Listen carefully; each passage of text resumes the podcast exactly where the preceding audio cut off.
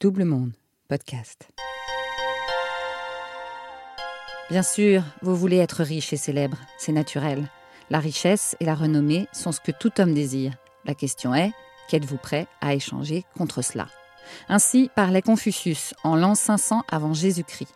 Ce désir de gagner de l'argent pour sortir d'une certaine condition s'est souvent invité dans les plus grandes œuvres littéraires ou philosophiques, dans les destins de personnalités parfois hors du commun, dans la vie de jeunes traders, de jeunes loups des marchés financiers. C'est ce qui a fait tourner le monde d'Éric pendant des décennies, jusqu'à ce que la quarantaine lui montre qu'il était prêt à échanger les billets verts pour une richesse plus profonde. Bienvenue dans 40, le podcast qui s'interroge sur les moments de bascule qui peuvent arriver, notamment en milieu de vie, la fameuse crise de la quarantaine. Est-ce un mythe? Pourquoi la voit-on toujours plus comme un malaise qu'une renaissance? À travers les portraits de nouveaux, d'anciens et de futurs quarantenaires, ce podcast va vous plonger dans ces instants intenses, parfois heureux, parfois malheureux, ces moments de folie où on décide de tout changer dans ces parenthèses drôles, inquiétantes, mais inspirantes. N'hésitez pas à vous abonner sur les plateformes de podcast et à nous suivre sur les réseaux sociaux de Double Monde. Eric, première partie. Bonjour, je suis Eric, 54 ans, rentré à Paris depuis deux ans après une expatriation de 21 ans euh, en Angleterre. J'ai travaillé euh, chez Goldman Sachs euh, dans une banque d'affaires sur les marchés financiers toutes ces années. Et un jour, j'ai décidé de tout arrêter pour assouvir ma passion.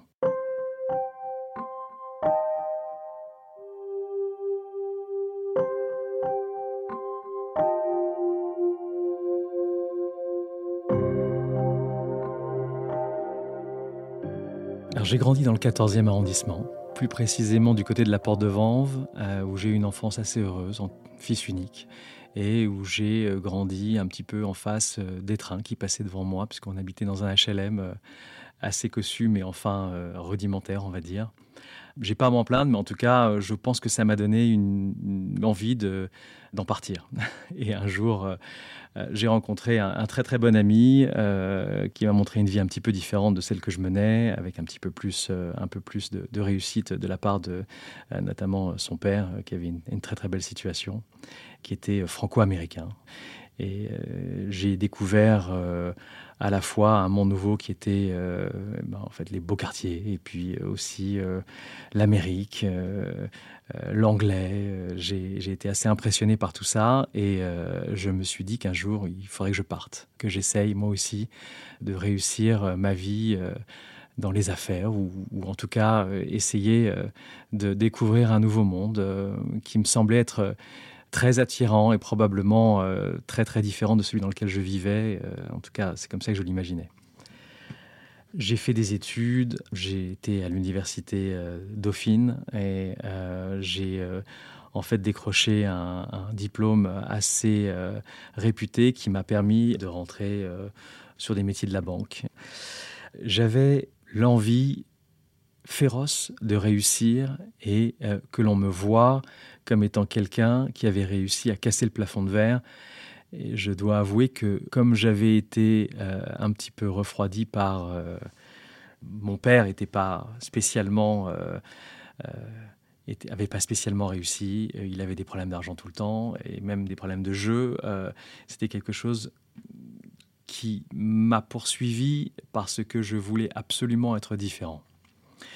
Ça m'a donné vraiment l'envie de faire en sorte que les gens me regardent comme étant quelqu'un qui qui a réussi. Alors réussi, évidemment, c'est un grand mot, mais réussi financièrement en tout cas, parce que j'ai eu le sentiment quand j'étais plus jeune que, euh, ben, en fait, je faisais partie, parmi les amis de mes parents, de l'enfant de la personne qui n'était euh, pas comme ses amis, qui n'avait pas spécialement réussi.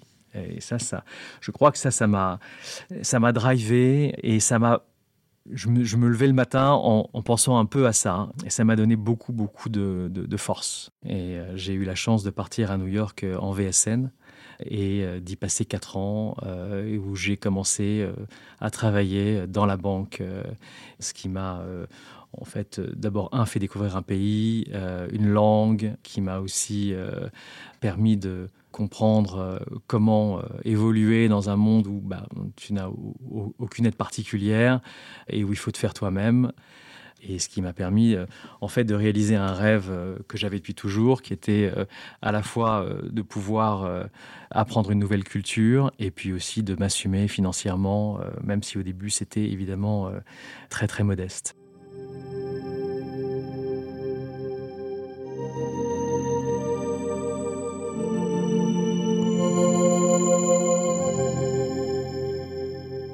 Alors, je suis rentré en France après quatre ans aux États-Unis. Ça a été très, très formateur pour moi. Je suis arrivé à Paris.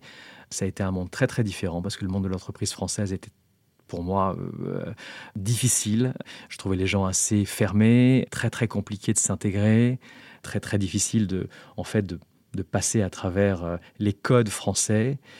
Et j'ai eu la chance, après un an, de me faire appeler par une banque américaine qui voulait m'embaucher pour un job à Londres j'ai décidé donc de partir. Même, je n'ai même pas hésité une seule seconde. Et je suis parti pour travailler pour Goldman Sachs, qui était euh, la banque américaine, probablement une des plus difficiles, euh, en tout cas pour y rentrer. Donc j'ai eu, je crois, à l'époque, euh, c'était en 97, j'ai eu 27 interviews pour pouvoir rentrer dans cette boîte. et, ils, ont mis, ils ont mis deux semaines pour se décider après mes 27 interviews. En fait, finalement, ils ne se sont pas décidés. Ils m'ont décidé, ils m'ont demandé pardon, de, de revenir. Et ils m'ont refait une dizaine d'interviews avec des gens très seniors, parce qu'en fait, quand ils t'interviewent dans cette boîte, ils t'interviewent du plus junior au plus senior.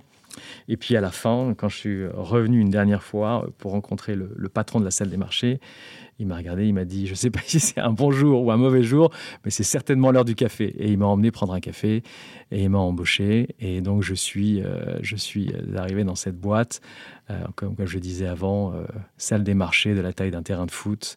J'ai ce qu'on appelle sales, c'est-à-dire que j'avais des clients qui étaient des grosses institutions financières au téléphone avec eux à partir de 7h30 du matin euh, pour euh, leur proposer des investissements qui étaient euh, assez à l'époque en fait simples. Hein. C'était ce qu'on appelle des billets de trésorerie du court terme, relativement simples et faciles à comprendre. Et le fantasme qui est lié en fait un petit peu à tout ce qu'on voit dans les films, c'est un petit peu différent quand même. Et notamment chez Goldman Sachs où il y a une conduite à avoir parce que euh, ben, je pense que c'est des gens qui euh, savent que on peut pas se comporter n'importe comment et, euh, et, par conséquent, en réalité, on était au service des clients et, on essayait de faire évidemment du gagnant-gagnant pour nous et pour les clients. Alors évidemment, on est jugé par les chiffres. Évidemment, c'est un métier sur lequel il y a des heures impossibles, que le soir il faut sortir avec les clients, que c'est assez éreintant parce qu'il faut être au bureau à 7 heures du matin.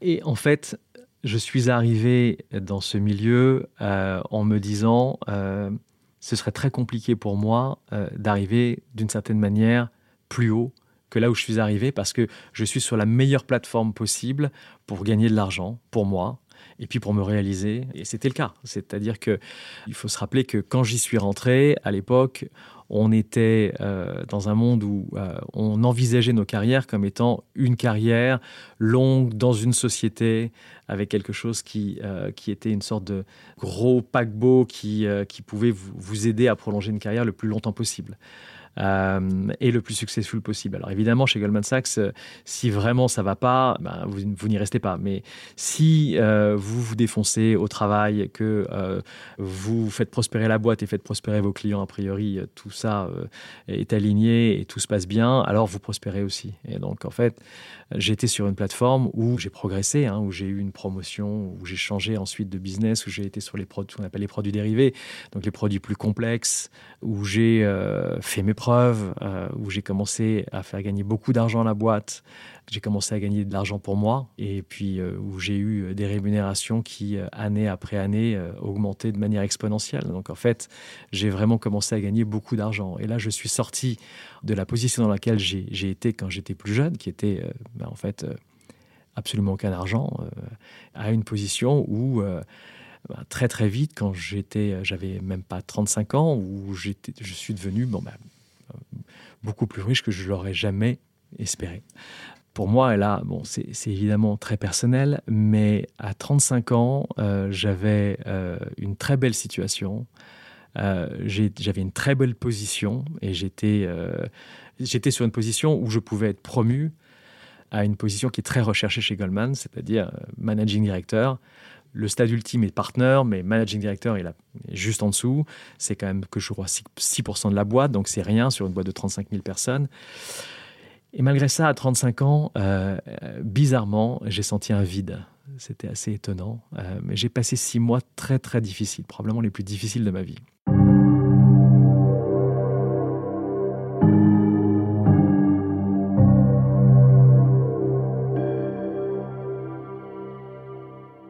J'ai perdu ma grand-mère à l'époque. Euh, et en fait, je, pense que ce que j'ai réalisé, c'est que finalement, c'était pas tout. Il y avait, d'autres choses qui comptaient énormément pour moi. Et euh, ça m'a remis un peu, entre guillemets, les compteurs à zéro et ça m'a remis, un peu les pieds, euh, remis un peu les pieds sur terre. J'ai par la suite rencontré ma compagne quelques années plus tard. et j'ai eu, j'ai eu un fils en 2009 pendant toute cette période où j'ai eu, en fait, euh, après, après, après mes 35 ans, où j'ai eu euh, cette, cette, crise existentielle inexplicable qui m'a complètement euh, mis par terre, hein. c'était, je pense que c'était un burn-out pur et dur. Et ben en fait, ça m'a aidé à devenir beaucoup, beaucoup plus fort. Parce que quand, quand j'ai vu l'état dans lequel je me, suis, je me suis trouvé, il a fallu que je décide s'il faut que je continue dans cette voie-là et que je consolide ce que j'avais ce que, j'avais ce que j'avais fait jusqu'à jusqu'alors où il fallait que je change complètement. Et, à l'époque j'étais dans une dans une telle trajectoire que en fait j'ai décidé de continuer. C'était assez important comme période hein. j'ai décidé de continuer et en effet euh, j'ai consolidé. J'ai été promu managing director. C'était juste l'apogée de ma carrière euh, et, euh, j'étais assez content avec avec quand même une particularité en moi qui était que euh, j'avais des choses qui occupaient mon esprit, euh, qui étaient euh, toujours présentes et, toujours très très importantes.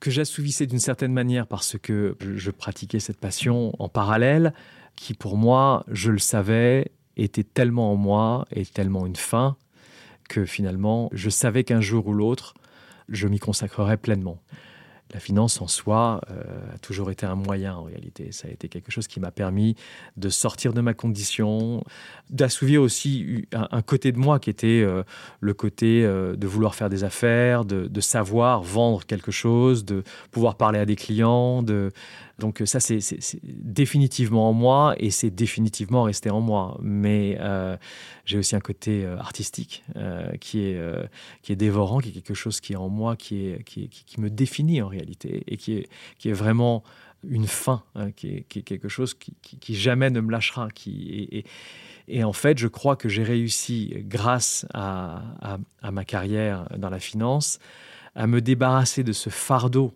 qui a probablement été quelque chose qui m'a écarté de ma vraie destination. Euh, et ce fardeau, c'est il faut que tu aies les moyens de vivre ta vie, il faut que tu aies les moyens financiers de vivre ta vie. Je réalise aujourd'hui que si je devais donner un conseil aux jeunes moi et que je me voyais, euh, j'aurais peut-être un conseil différent qui est que ne t'inquiète pas, tu réussiras quoi qu'il arrive si tu vas dans une direction qui est vraiment toi parce qu'évidemment, ça demande moins de travail quelque part. Mais j'avais quand même besoin de me réaliser et j'avais quand même ce côté un peu réaliste où je me disais tu pourrais aller dans la direction purement artistique mais c'est tellement difficile. Est-ce que tu vas vraiment réussir à t'en sortir? Est-ce que tu vas vraiment réussir à vivre confortablement? J'avais peur.